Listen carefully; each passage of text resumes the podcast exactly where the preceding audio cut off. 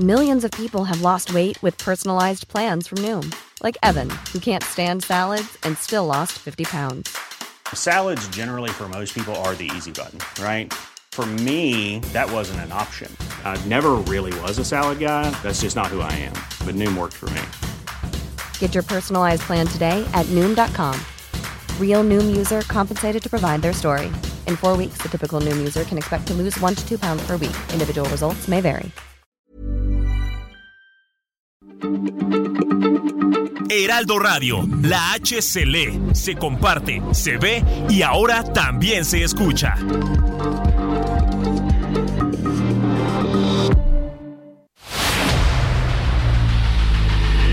El dedo en la llaga. Había una vez un mundo en el que nadie creía. Un país de historias inexplicables. Una nación con personajes asombrosos. Santo Tomás tenía razón. Hay que ver para creer.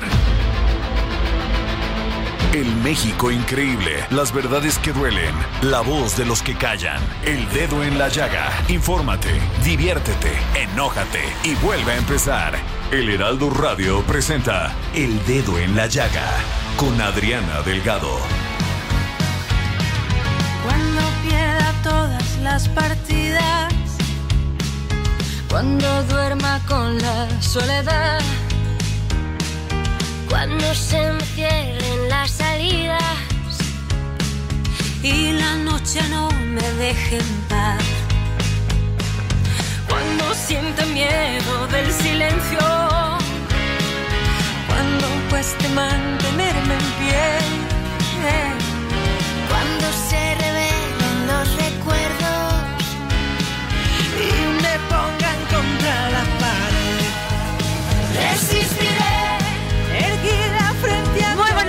tardes, así iniciamos este dedo en la llaga de este martes 7 de marzo del 2023. Estamos escuchando esta canción maravillosa que se estrenó en 2020, Resistiré. Es un himno grabado por 30 artistas españoles bajo la producción de Pablo Cebrián y fue especialmente creada para pues lanzar un himno de unidad, de paz, de amor eh, a favor de las mujeres.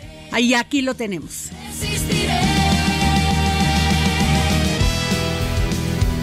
Y bueno, nos vamos a un resumen de noticias del dedo en la llaga. Y hoy, durante la conferencia mañanera, el gobernador de Tamaulipas, Américo Villarreal, informó que han sido localizados los cuatro ciudadanos estadounidenses que habían sido secuestrados, dos de ellos muertos y los otros dos con vida, aunque uno se encuentra herido. Por su parte, el presidente Andrés Manuel López Obrador lamentó los hechos y aseguró que no habrá impunidad. La secretaria de Seguridad Pública, Rosa Isela Rodríguez, informó que ya hay un detenido. El presidente Andrés Manuel López Obrador aseguró que las universidades famosas del mundo, como la Sorbona o algunas de Estados Unidos, se encuentran en una crisis debido a la política conservadora que impera a nivel internacional. El Heraldo de México destaca en su nota principal que la construcción del tren Maya va acompañada de apoyos sociales que ascienden a más de 71 mil millones de pesos. De acuerdo con la secretaria del Bienestar, Ariadna Montiel, los programas sociales, pensiones y becas suman casi los 4 mil millones de beneficiados de Chiapas, Tabasco, Campeche, Yucatán y Quintana Roo, entidades donde se construye el tren Maya. Estados Unidos dio su primer paso en un rumbo que podría terminar en una nueva controversia comercial con México, esta vez por la política del gobierno del presidente Andrés Manuel López Obrador que restringe parcialmente las importaciones de maíz transgénico y prohíbe el uso del herbicida glifosato. Estados Unidos ha expresado repetidamente sus serias preocupaciones con las políticas de biotecnología de México y la importancia de adoptar un enfoque basado en ciencia que cumpla con los compromisos del TECMEC, dijo la embajadora Catherine Tai. Y así como lo escucha, durante el examen para evaluar a los 531 aspirantes a cuatro consejerías del Instituto Nacional Electoral, estará estrictamente prohibido el ingreso con equipos que pudiesen ser usados para responder la prueba de forma fraudulenta, como teléfonos inteligentes u otros dispositivos electrónicos. El gobierno federal prepara una iniciativa de reforma constitucional que elimina el artículo 33, el cual permite la deportación de ciudadanos extranjeros que cuestionen el desempeño gubernamental. Se trata de una disposición que se incorporó a la Constitución en 1856. El laboratorio Inmuno ACT de India comenzará la transferencia de tecnología a México de la terapia celular para el tratamiento de leucemia, como parte del convenio con el Instituto Politécnico Nacional y el Instituto Nacional de Ciencias Médicas y Nutrición Salvador Subirán. El tratamiento consiste en tomar células del sistema de defensas de los enfermos que mediante ingeniería genética se fortalecen para que puedan combatir el tumor una vez que se reintroducen al organismo. Y un juez federal le concedió un amparo a Mario Aburto Martínez, el homicida confeso de Luis Donaldo Colosio Murrieta, candidato a la presidencia de la República por el Partido Revolucionario Institucional, contra la omisión de la Fiscalía General de la República de investigar los presuntos actos de tortura que fue objeto para declararse culpable del magnicidio. Y un grupo de activistas y víctimas de abusos policíacos encabezados por Brian Levarón denunciaron al exsecretario de Seguridad Pública, Genaro García Luna, por traición a la patria ante la Fiscalía General de la República. En el documento afirman que García Luna entregó la seguridad del país al crimen organizado. Y en Guadalajara, Jalisco, entre enero y febrero de este año se reportaron cinco fosas clandestinas en las que han sido halladas 74 personas fallecidas, de las cuales únicamente 19 cadáveres han sido identificados, según información actualizada de la Fiscalía Especial en Personas Desaparecidas. Cuatro fosas están ubicadas en Tlajomulco y una en Zapopan. Y en Culiacán, Sinaloa, un elemento del ejército mexicano que se encontraba en la parte superior de un vehículo oficial, apoyado en una ametralladora, disparó el arma por accidente dentro del complejo habitacional militar El Saus en Culiacán, percance del cual resultaron lesionados 13 uniformados, entre ellos dos mujeres. Y en Durango, Luis Carlos N., administrador y copropietario del hospital privado Santé, fue detenido acusado del delito de homicidio por los contagios de meningitis que han derivado en la muerte de 36 personas y en 79 casos positivos, informó el gobernador Esteban Villegas Villarreal. Y en internacional, el talibán anula divorcios y obliga a afganas a regresar con maridos golpeadores. Muchas mujeres lograron divorciarse legalmente de sus esposos abusadores durante la antigua administración respaldada por Estados Unidos. Pero tras el regreso del talibán al poder en 2021, las autoridades pueden anular las separaciones y obligar a las afganas a regresar con maridos golpeadores. Y en cultura, el reconocido historiador y humanista Enrique Florescano falleció ayer a los 85 años. Florescano fue un transmisor de saberes sobre el México prehispánico, incansable promotor cultural y profundo conocedor de la historia indígena, olmeca, teotihuacana, maya y azteca, entre otras materias. El colectivo feminista Marea Verde de Chihuahua informó que han interpuesto 70 amparos individuales y colectivos de mujeres contra la omisión del Congreso del Estado, con mayoría de diputados panistas sobre reformar el Código Penal Estatal y hacer valer la acción de inconstitucionalidad por medio de la cual la Suprema Corte de Justicia de la Nación declaró ilegal criminalizar el aborto.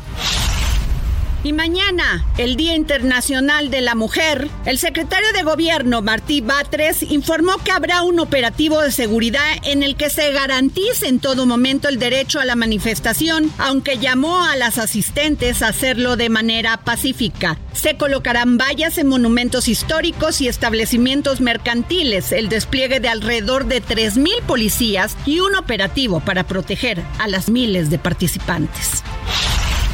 Y según la dirigencia nacional del Partido Movimiento Ciudadano, confirmó que no participarán en las elecciones por las gubernaturas de los estados de México y Coahuila, con el argumento de que Morena y el Partido Revolucionario Institucional, o sea, el PRI, pactaron. Y según ellos, el tricolor entregará a Morena el Estado de México a cambio de quedarse con Coahuila.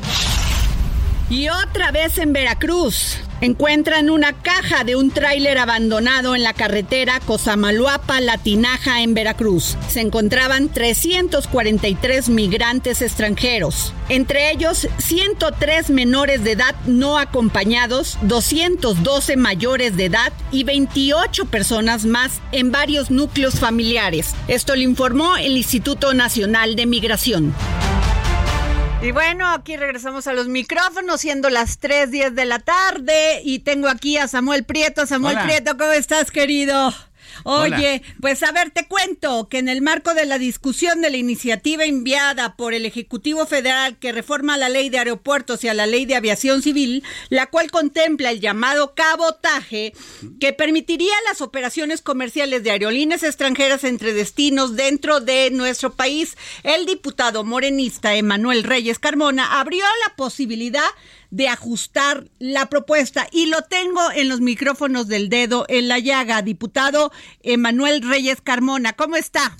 ¿Qué tal, Adriana? ¿Cómo estás? Me da muchísimo gusto saludarte. Saludo con mucho gusto a todo tu amplio auditorio. A tus órdenes. Gracias. Oiga, pues a ver, ¿cuál es la posibilidad que se podría ajustar este esta propuesta? Bueno, pues primero decirte que el día de ayer asistimos a un evento donde los interesados, en este caso el personal de aviación, la asociación que agrupa a todos los agremiados de este gremio, pues exponían las inquietudes en relación a esta iniciativa del Ejecutivo Federal y fuimos claros, la diputada y tu servidor que asistimos, la diputada Alejandra Paz, quien es secretaria de la Comisión de Infraestructura, y tu servidor, es que teníamos que seguir dialogando con el propósito de poder escuchar a todos los interesados. Si bien es cierto, es un proyecto que proviene del Ejecutivo, lo cierto es que hay mucha incertidumbre en relación, como bien tú ya lo comentas, al tema del cabotaje. Eh, sobre esta propuesta se han hecho muchísimos comentarios, algunos a favor y otros en contra. Por ejemplo, se habla de que se puede generar una competencia desleal por parte de las aerolíneas extranjeras. Otros, en cambio, argumentan que permitir el cabotaje aéreo en México podría impulsar la competencia y mejorar la calidad y el precio de los servicios aéreos para los consumidores. Eh, creo que estos son criterios encontrados. Sin embargo, lo que sí es cierto es de que tenemos la obligación de legislar escuchando a todos los sectores involucrados y nos ofrecimos a que este espacio legislativo, la Cámara de Diputados, pudiéramos tener un encuentro con todos los involucrados y también con las comisiones que van a ser las responsables de dictaminar, que es la Comisión de Comunicaciones y Transportes, la Comisión de Infraestructura y la Comisión de Comercio y Competitividad, que son los que han mostrado interés y que además somos las responsables de dictaminar esta iniciativa del Ejecutivo Federal. Diputado, ¿cómo le va? Buenas tardes, soy Samuel Prieto. sí, Samuel, a tus órdenes. Sí, justamente hablando de estos dos, digamos, eh, puntos de vista encontrados. En efecto, de repente lo que nosotros como pasajeros, cuando vamos al aeropuerto y tomamos un avión, nos damos cuenta de varias cosas. Primero, bueno, la industria eh, aeronáutica mexicana por sí sola, este, se ha, se ha asesinado independientemente de que haya o no cabotaje, ¿no? Ahí tenemos. O sea, ¿cuál destrucción de la aviación en México? Exacto, hay, eh, eh, recientemente está Aeromar, pero del 2000 para acá han quebrado 14 aerolíneas en el país. ¿no? Eh, y por otra parte también de repente, a ver, poniéndonos desde el punto de vista de los de los de los pasajeros, eh, cada vez encontramos boletos más caros, cada vez encontramos que las tarifas de uso de aeropuerto y otras contribuciones contribuyen en mayor porcentaje al costo de este de este boleto y pero también vemos que de repente nos cobran la comida aparte, el tamaño extra del equipaje. Este, bueno, hasta hasta si queremos elegir nuestro asiento ya nos cobran. Esto no sucedía antes. ¿No sería entonces la competencia la mejor aliada para el mercado mexicano? Sí, fíjate que indudablemente lo que sí tenemos que reconocer es que hoy nos encontramos ante una situación de incremento de tarifas aeropuertarias de manera desmedida y como parte de estas iniciativas se propone reformar el artículo 17 bis de la Ley de Aviación Civil para permitir las prácticas de cabotaje por parte de los permisionarios extranjeros en el territorio mexicano. En otras palabras, el cabotaje es una parte de la propuesta, es más integral y abarcadora y no es la propuesta en sí porque realmente lo que hoy considera esta posibilidad es que se consideren otros aspectos, otras modificaciones que mucho tiene que ver con las asignaciones, las atribuciones de la FAG, el lenguaje inclusivo, entre otros temas que a mí me parecen muy relevantes y necesarios. Lo que sí es cierto es que hoy los consumidores pues sí tenemos una queja constante en relación al costo del TUA, al incremento en las tarifas, en qué, por qué los que perdemos los vuelos se nos sigue cobrando el TUA cuando ni siquiera se utilizó.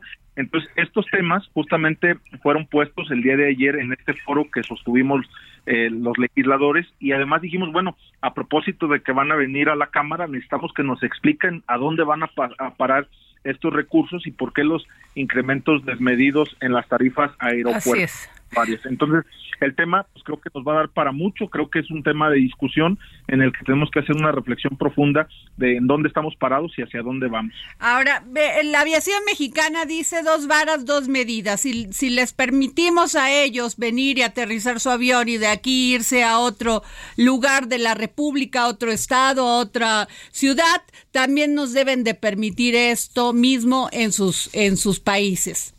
Además que no es posible que cueste eh, más caro ir aquí a Tampico, Tamaulipas o a Matamoros, que está tan de moda, que irse a Miami, incluso hasta Europa.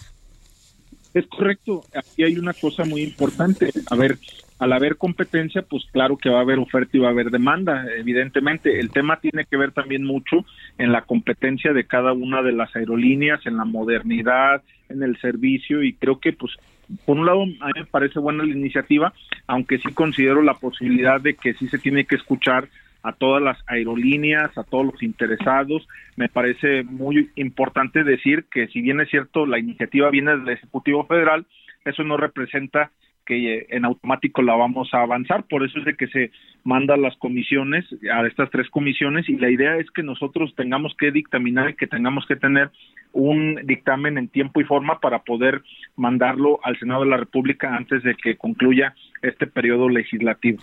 Así es, pues yo le agradezco eh, enormemente, diputado Emmanuel Reyes Carmona, secretario de la Comisión de Infraestructura de la Cámara de Diputados, que nos haya tomado la llamada para este tema tan importante como es el cabotaje. Muchísimas gracias, Adriana. Aquí te manda un saludo mi querido amigo Hamlet García. Ah, me lo saluda mucho. Es un gran, este, bueno, no solamente es una gran persona, es un gran ser humano, pero sobre todo es un gran diputado porque siempre nos contesta la llamada para el dedo en la llaga. Aquí estamos listos para ti. Muchas gracias.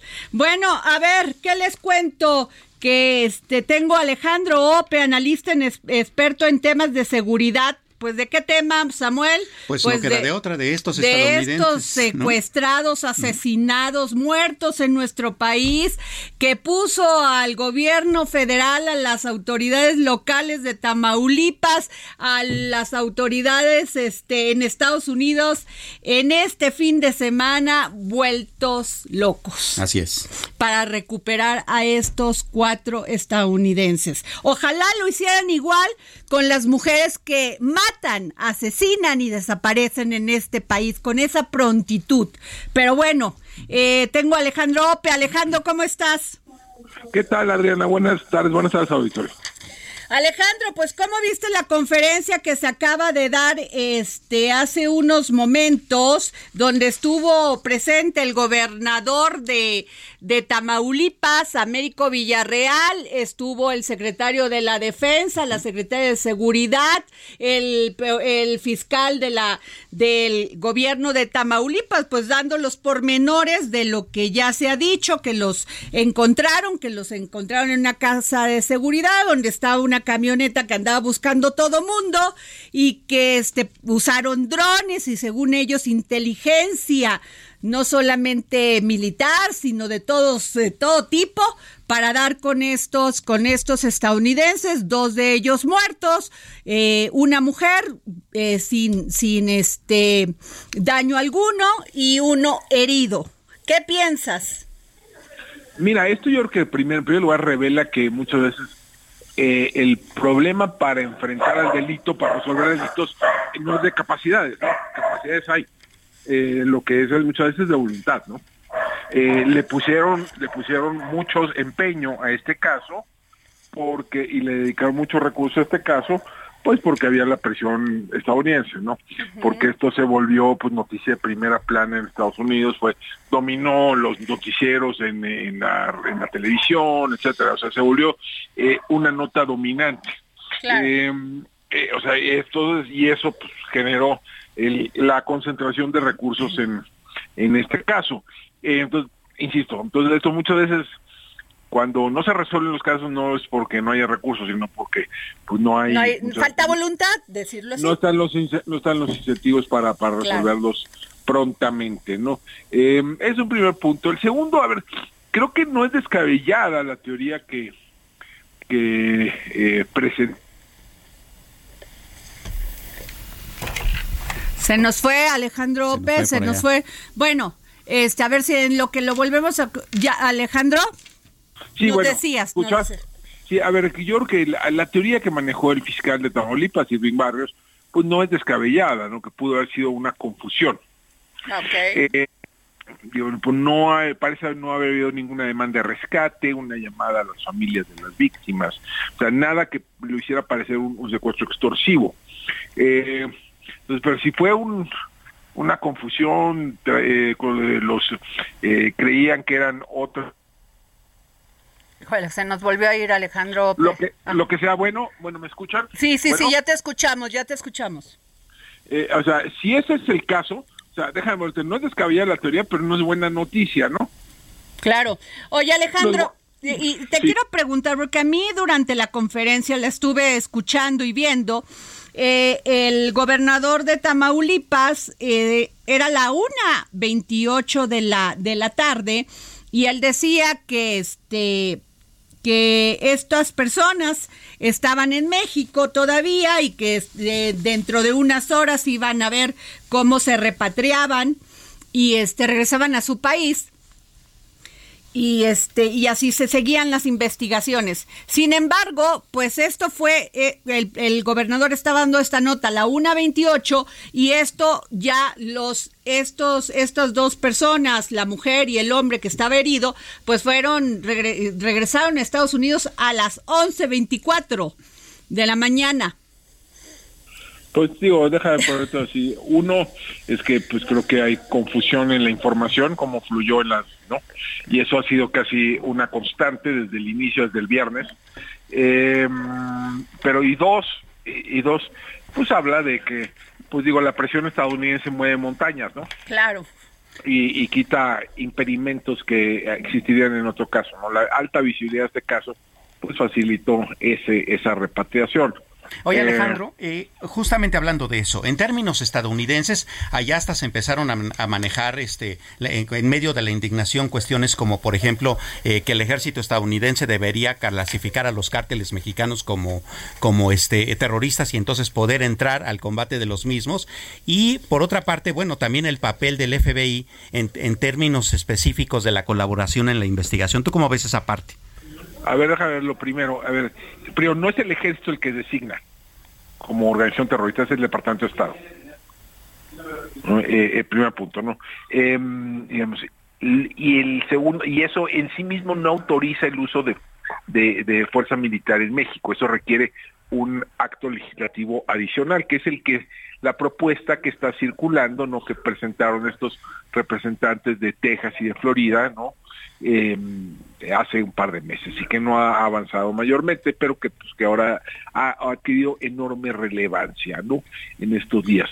Eh, digo, esto no creo que no creo que pase, pero lo que está sucediendo está normalizando dos cosas, está normalizando la posible designación de, de estos grupos criminales mexicanos como terroristas que creo que en México no, no serviría de gran cosa. En Estados Unidos a lo mejor pudiera tener algunas ventajas sobre el uso de, digamos, de, legislación en materia de, delincuencia organizada, de narcotráfico. Eh, no estoy no estoy enteramente seguro de eso, pero pero pudiera ser. Eh, sobre el uso de la fuerza, pues no va a pasar, pero sí está normalizando. Bueno, se nos fue otra vez Alejandro. bueno. Ajá, sí, te escuchamos. Bueno, bueno, bueno, yo lo escucho. Sí, bueno. sí, sí, sí. Tenemos 30 segundos, Alex. Está normalizando la idea de que esto es un país, México es un país de ley donde las autoridades ni quieren ni pueden atender el tema y que tiene que intervenir el Estados Unidos. Eso es lo que está normalizando. Y lo del FBI, pues digo, yo creo que eran los que estuvieran, daban, los que reciben la, la, denuncia a las familias y son los que pues, entran, entran a la investigación. Ok, pues muchas gracias Alejandro Ope, gracias. Nos vamos a un corte y regresamos. Sigue a Adriana Delgado en su cuenta de Twitter arroba Adri Delgado Ruiz. Además, te invitamos a enviar tus opiniones y comentarios en texto o por mensaje de audio a través de WhatsApp al 55 2544 3334. Y si quieres escuchar El Dedo en la Llaga de El Heraldo Radio, en cualquier momento y donde quiera que te encuentres, descarga el podcast disponible en Spotify y iTunes.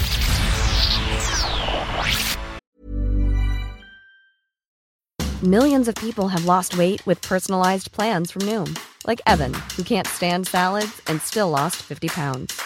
Salads, generally, for most people, are the easy button, right? For me, that wasn't an option. I never really was a salad guy. That's just not who I am. But Noom worked for me. Get your personalized plan today at Noom.com. Real Noom user compensated to provide their story. In four weeks, the typical Noom user can expect to lose one to two pounds per week. Individual results may vary.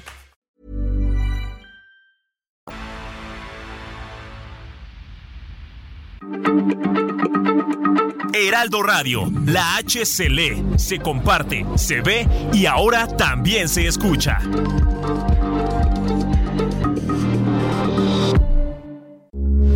Heraldo Radio, con la H que sí suena y ahora también se escucha. Sigue a Adriana Delgado en su cuenta de Twitter en arroba Adri Delgado Ruiz. Y envíanos tus comentarios vía WhatsApp al 55 25 44 33 34 o 55 25 02 21 04. Adriana Delgado entrevista en exclusiva a la fundadora y presidenta de DS Holdings, Dalia Empower y fundadora de la Universidad Centro, Gina Díez Barroso. ¿No crees, Gina, que esto fue también parte del matriarcado? Las madres generalmente te decían, no puedes, o tú te tienes que quedar aquí, o tú tienes que lavarle los platos a tu hermano. educación. O sea, el tema de la educación y del matriarcado en México y que debemos asumir responsabilidad también las mujeres. Totalmente, tienes totalmente la razón y del patriarcado también. Porque yo he estado hablando con muchísimos hombres. Ay, yo a mi hija le doy alas para volar. Sí, pero cada noche vas y se las cortas para que no vuele muy alto. ¿Entiendes? No, quédate, quédate aquí quieta. Y yo te voy a contar una cosa que les digo siempre a los papás en una de las ocasiones en el G20 en Alemania, me tocó estar con Malala y con su papá. Y mi esposo decía, a ver, tú, qué padre Malala, qué increíble Malala. Yo voy a hablar con el papá que la apoyó después de haber recibido un balazo en la cabeza. O sea, ¿quién es ese señor? ¿Me entiendes? Mi esposo se fue con el papá de Malala, yo me quedé con Malala.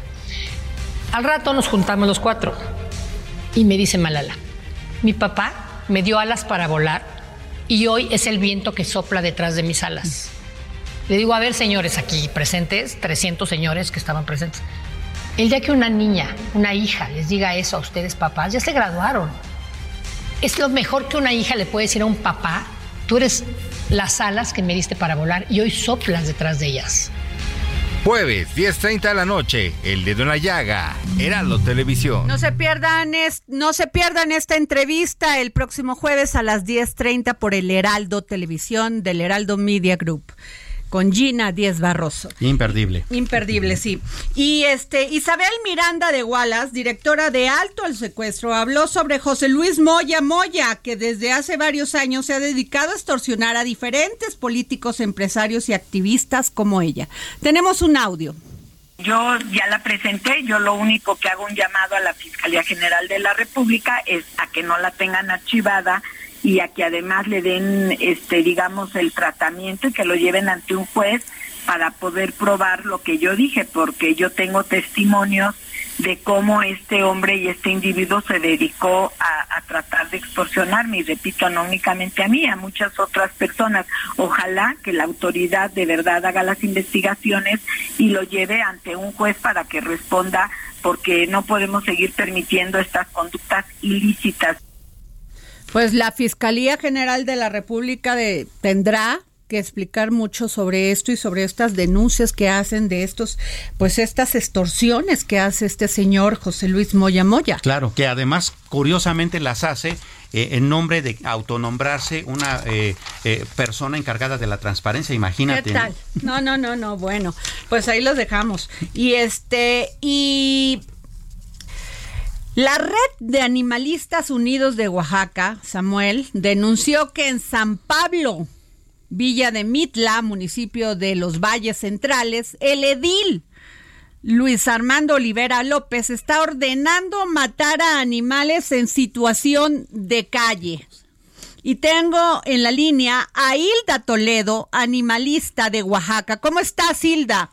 Eh, buenas tardes, eh, a tus órdenes. Oye, Hilda, terrible porque eh, políticamente les parece correcto y dan de, este, discursos y dan entrevistas diciendo que ellos sí a pro de los animales y lo que hacen igual que en el Estado de México que hallaron pues una un lugar donde tenían 70 perritos hacinados, comiéndose unos entre otros y ahí descubres que hay doble discurso. Y esto es lo que está pasando en Villa de Mitla. Bueno, mira, al respecto tratamos de investigar sobre este caso que fue denunciado en redes sociales y eh, hablamos con la regidora, eh, Jazmín, para decirle qué es lo que estaba sucediendo, porque ya eran varios casos de envenenamientos en ese lugar y ella nos dijo que en lo que concierne a ella no se han dado indicaciones al respecto. Entonces, nosotras consideramos conveniente que la autoridad de Villa de Mitla debe presentar o debería presentar una denuncia ante la, la Fiscalía General del Estado de Oaxaca para que se haga la investigación y se castigue a los o las responsable.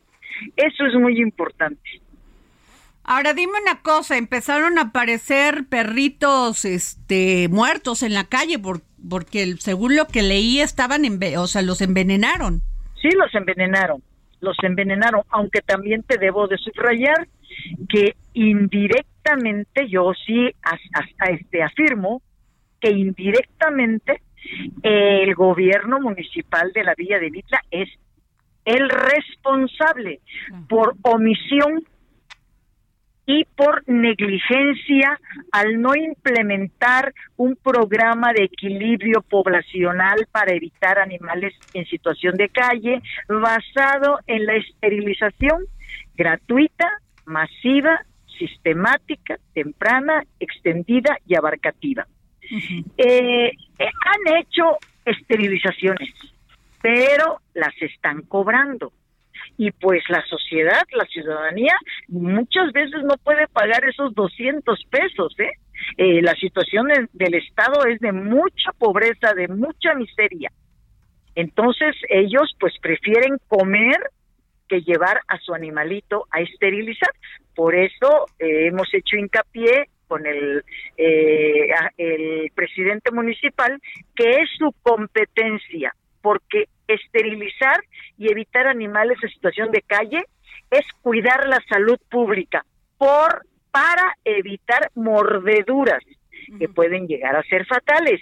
para evitar excremento en la vía pública, para eh, evitar algunas enfermedades que nos pueden transmitir, para evitar que se conviertan en animales ferales y provoquen un gran daño a la biodiversidad. Así es. Oye, a ver, en Oaxaca desde 2015 está tipificado como delito el maltrato animal. Esto luego de que la 62 legislatura del Congreso Estatal aprobó en mayo de ese año reformar el Código Penal de Oaxaca para tipificar el delito de maltrato animal. La reforma, la reforma sanciona con cárcel y multas que, que van de hasta 1.500 salarios mínimos, este, hasta 1.500 salarios diarios a quienes maltraten, asesinen animales o cometan este abuso sexual contra estos. Si en este caso es crueldad, ya no es maltrato. En este caso del envenenamiento es crueldad. Es crueldad animal. Pero ¿no te parece muy poquito? ¿Muy poquita la pena? Definitivamente, por eso nosotras el año pasado ante la Comisión del Medio Ambiente de la legislatura actual eh, propusimos modificaciones para endurecer eh, los castigos a estas a estos delitos.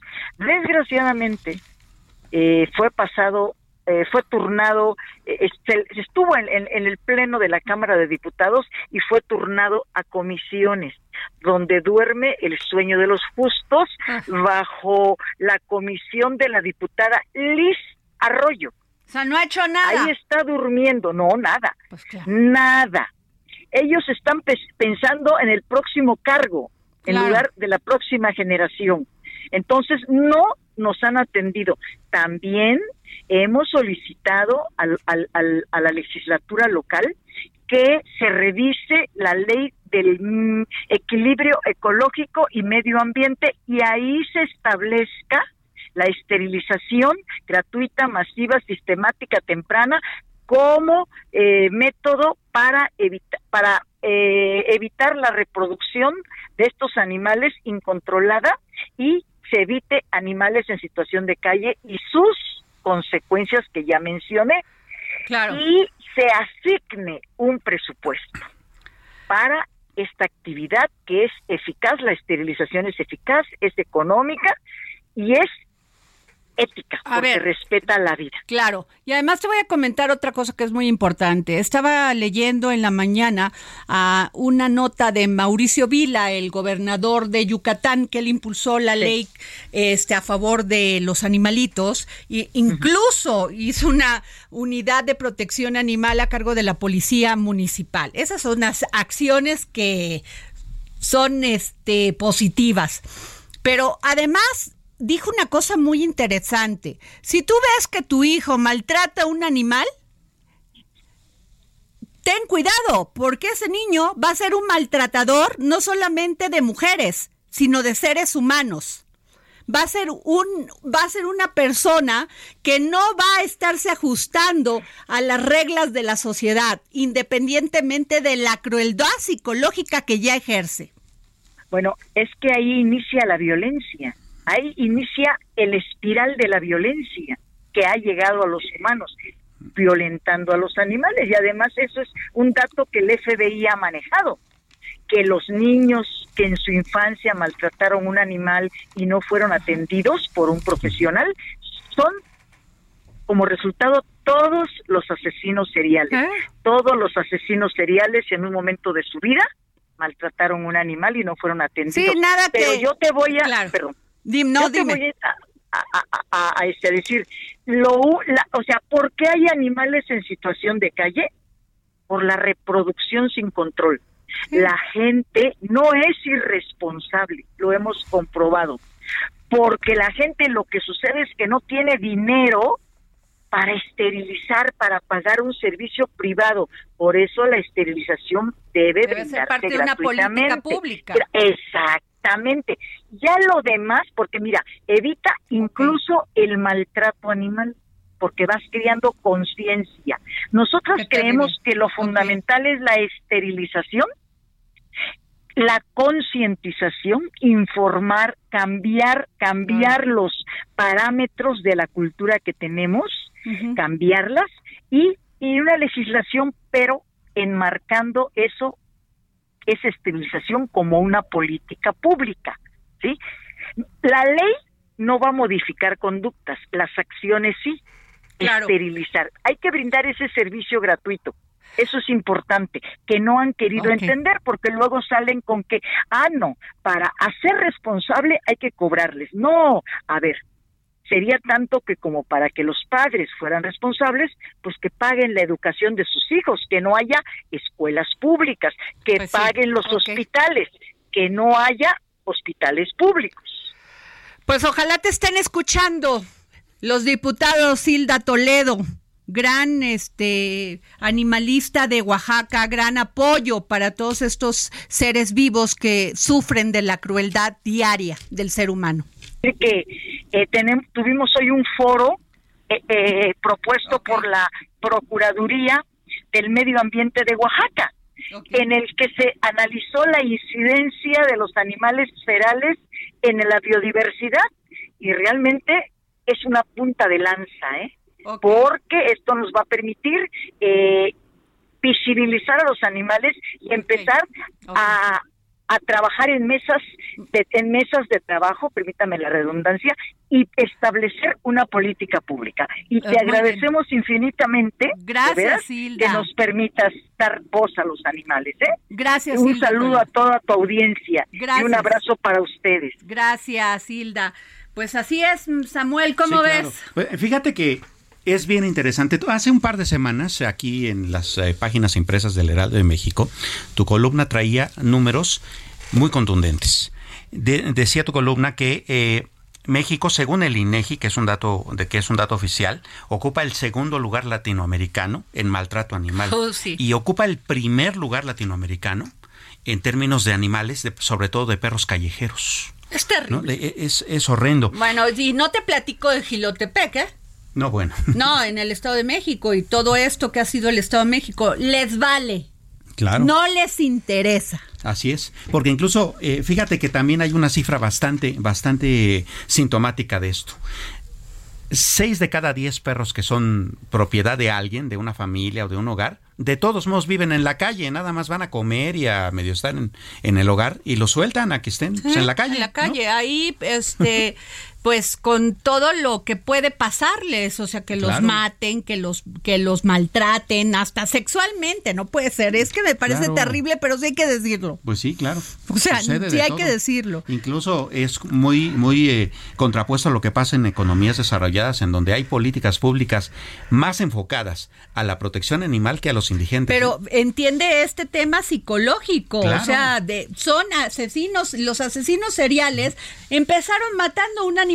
Por supuesto. Ah, nada que la lagartijita, que la ranita, no debe permitirle usted a sus hijos matar un animal. Claro. O de ningún tamaño. O maltratarlo. Oye, Samuel, y hablábamos de esto que yo no lo quiero dejar de lado, porque sí me indigna. Qué bueno que aparecieron estos ciudadanos, bueno, dos muertos. Qué desgracia para México que Claro, para sigamos ellos, para empezar, ¿no? sufriendo para ellos esta violencia que nos que nos lacera todos los días. Así es. Pero más terrible, Samuel, es lo que nos lacera las desaparecidas y las muertas por violencia contra las mujeres. Sí, sin duda. Y ahí Sin duda. Desaparecen, somos número y nadie se pro- nadie se preocupa dónde quedamos, dónde estamos, si hay una denuncia en el Ministerio Público ni caso nos hacen. Así Pero aquí inmediatamente hasta equipos de inteligencia usaron.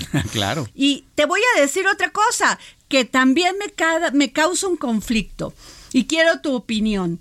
¿Te acuerdas de aquellos 51 mi- migrantes que fueron encontrados en este remolque este abandonado, este tráiler es. en San Antonio, Texas? Sí, ¿Por sin qué duda. no dejó nada el gobierno de los Estados Unidos? Claro. Sí, y por lo menos no hubo, eh, siquiera eh, por asomo, la misma cantidad de presión internacional, ¿no? Eh, hace rato comentábamos con Alejandro Ope que cuando sucedió este asunto y allá la prensa estadounidense y los políticos en el Congreso se dieron cuenta de que eso estaba pasando en México con ciudadanos estadounidenses, pues de inmediato iniciaron las presiones internacionales y a ver, ¿no? Vamos a, hacer que los cárteles mexicanos sean terroristas y hay que mandarles al ejército y hay que mandarles un montón de cosas. Y entonces aquí se movió todo el mundo, ¿no? Con esos equipos de inteligencia que tú acabas de describir que dijeron en la conferencia. En contraposición, ¿qué sucede? Que eh, justamente allá en Texas encuentran este, este tráiler, tráiler que había pasado una aduana y una frontera. A ver, ambas ¿y quién, a ver, ¿y quién dijo esta boca es mía? ¿Quiénes fueron los oficiales que los dejaron pasar? Claro. Y que sabían que ahí iban migrantes. Sabían que ahí iba, iban migrantes. Murieron 27, por cierto. Murieron calcinados adentro del tráiler con el, con el calor que se hace. Imagínate, pues es una caja metálica que está expuesta al sol todo el tiempo. Imagínate las temperaturas que dan ahí. Murieron 27 y hasta este momento no sabemos qué ha pasado con eso. Nada. Nada, nunca se supo Nadia, nada, perdón. Este dice, eh, lo único que me acuerdo fue una declaración de este jefe de bomberos, fíjate nada más del, de, de este lugar de San Antonio, Texas, Charles eh, Hood, que dijo, pues este, así los encontramos y pues bueno, pues qué quieren que les diga. Pero esas preguntas que tú haces son sumamente importantes. Pasó una frontera a la policía de migración de Estados Unidos, que son tan delicados cuando vas. Claro. Los filtros aduanales. A ver, los, los filtros aduanales. O sea, no que tienen rayos infrarrojos y pueden detectar si hay drogas, pues también si hay seres humanos. Y los dejaron pasar. Y ahí no dijo nada Estados Unidos. Así es. No, no dijeron absolutamente nada. Y, tampoco dicen nada cuando pasan armas a México. Claro. Y, y, y hablando de eso, justamente bien que desestiman eh, buena parte de las demandas que hace México justamente para que ese tráfico de armas hacia acá no pase, ¿no? Ahora yo, mi único reproche, y neta lo digo así porque me da mucho coraje, es que le ponga más interés por esta presión internacional y la entiendo, no quiero ser, escucharme naif, pero ¿Qué pasa con las mujeres, Samuel? Mañana, mañana las mujeres salimos a marchar. ¿Cuántas 11 mujeres mueren todos los días en este país? Y nadie sabe dónde están. Mujeres que van a buscar a fosas. Así es. A sus hijos y que las matan. Las matan. Y nadie sabe nada. Así es. ¿Por qué no utilizan toda esta inteligencia? A toda la Guardia Nacional, al Ejército Mexicano, ponen a capacitar a los ministerios públicos, a las policías locales. Por supuesto. Muchas de esas muertes se hubiesen evitado si trabajara así para todo. Claro. Y eso es algo que, de hecho, tú comentabas en un principio cuando, eh, cuando, cuando abordamos este tema al inicio del programa. Lo único que se necesitaría es voluntad porque la infraestructura y la estructura para poder lograr eh, de, eh, bajar estos crímenes existe. Y pues está tan comprobado que resolvieron muy rápido este asunto, ¿no? Fíjate nada más cuando hay voluntad, pero fíjate, el Pleno del Senado de la República aprobó por unanimidad una reforma que tipifica el acoso sexual en contra de mujeres, adolescentes y niñas en espacios y en el transporte público. Ello ante el aumento de casos de violencia en contra de ellas en México. No me digan. No, bueno.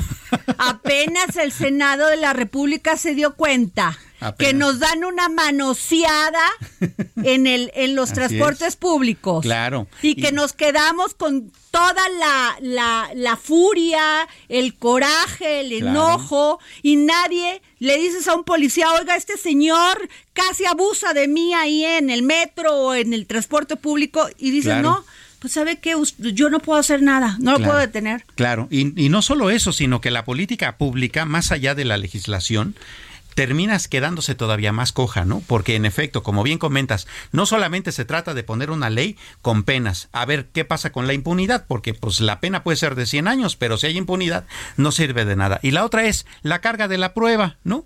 Este señor me manoseó y, ajá, pero es palabra contra la mía, ¿cómo le hacemos? No, bueno, ¿No? y ya ves que hay unidades de protección a las mujeres, según esto, en las alcaldías y, y para que vayas y pongas tu denuncia. No, hombre, vas a poner la denuncia y sales peor. Pues sí, porque sales Porque ni agarran al tipo, o sea, ni investigan y sales revictimizada. Así es. No, bueno, los senadores de veras que listos, ¿eh? Qué, qué, bar- qué trabajadores. Sí. Que apenas se hayan dado cuenta de que las mujeres, de muchas mujeres, niñas incluso, son tienen ah, sufren de acoso y de abuso sexual en Claro. el transporte público. Sí, por supuesto. No, pues Terrible, vaya- vaya Samuel. Terrible lo que sucede. La verdad, mañana va a ser otra vez la marcha. Qué lamentable. Claro, que está convocada en muchas ciudades, en más de 100 ciudades en el territorio mexicano, todas perfectamente justificadas y eh, esperemos que ahora no empecemos con el estereotipo que se había establecido eh, en, en marchas anteriores de que, ah, pues como vandalizan y eso, entonces su marcha no Oye, vale. pero a mí me No. encantaría, de veras que me encantaría, Samuel, que Lorenzo Córdoba vaya a marchar, que Sí, ¿por qué Alito no? Moreno vaya mañana a la marcha. Claro. Me encantaría que todos estos políticos que sí convocan para defender al INE también vayan a, a defender a las mujeres Claro. mañana. Me encantaría todas estas diputadas, senadoras, legisladoras que fueron a la marcha del, Claro. de la defensa del INE, que el papá que tiene hijas también salga. Sin duda. Ah, no.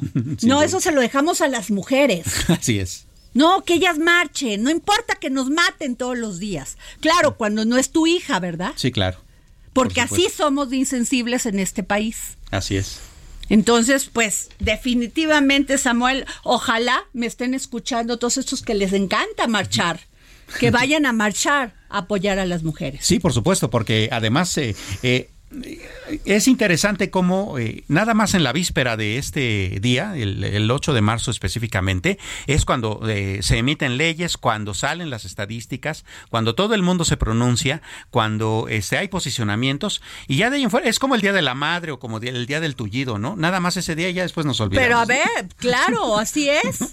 Por eso a mí me da mucha risa, de veras. Este, como bien dice nuestro promo de entrada, el país que no, no creemos, o sea, la es. realidad supera a la ficción Sin en duda este alguna. país y sobre todo en la política. Sí, sin duda. Nos vamos, nos ve, nos escuchamos mañana.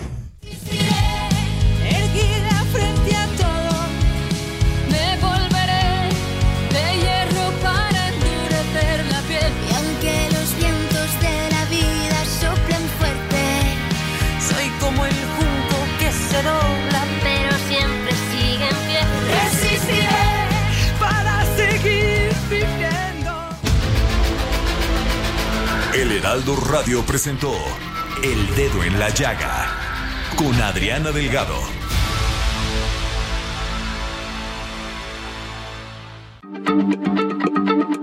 Heraldo Radio, la H se lee, se comparte, se ve y ahora también se escucha.